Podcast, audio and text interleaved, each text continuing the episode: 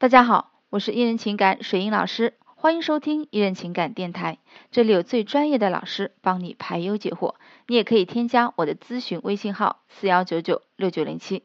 那么今天我们来分享的是复合后又分手该怎么破？那咨询的朋友当中有很多都出现过复合后又分手，甚至有的呢分分合合好几次。那究竟原因在哪儿？该怎么调整？今天我们来谈一谈啊，复合后又分手，问题出在哪儿？主要啊有这么三个。第一个是相处不和谐，为什么不和谐？其实我们在生活中可以通过表达啊，表达自己的感情、脾性、脾气、性格、兴趣爱好，来营造一个很好的两性相处环境，学着融合对方的生活，产生共性。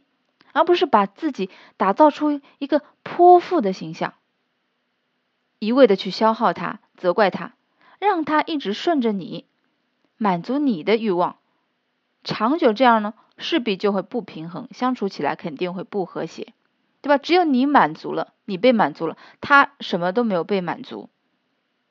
那么第二个问题是问题的始终性。大多数的情侣呢，分手有两个啊，有个内在的因素是这个有需求却没有被满足，不去正视把问题解决好，一如既往逃避。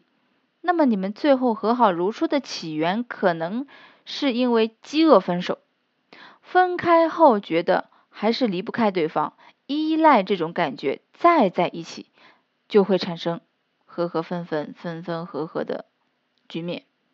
那你们的未来啊，这是第三个问题。要知道，男人就算知道你很爱他，但你不好的所作所为，他都看在眼里，一直重复，未来也是这样的度过，他可不会答应。感情上最害怕的是在彼此身上看不见未来，或者他觉得继续保持现状，未来会变得很可怕。其实女人也是这样的感觉啊，大家都是一样的。那么反复分手的你该怎么调整？感情还在的话，如果感情不牢固，早就可能说出第一次分手再也没有后续了。但是经历分合多次啊，依旧还断不开，证明你在他心里还是占有一席之地的啊。那么关于认清不足。这时呢，你就要开始检讨一下自己，是不是没把对方给填充好？情感问题呢是双方产生导致的啊。两个人的需求感是不是你把对方辜负的次数多，却还迟迟未发现？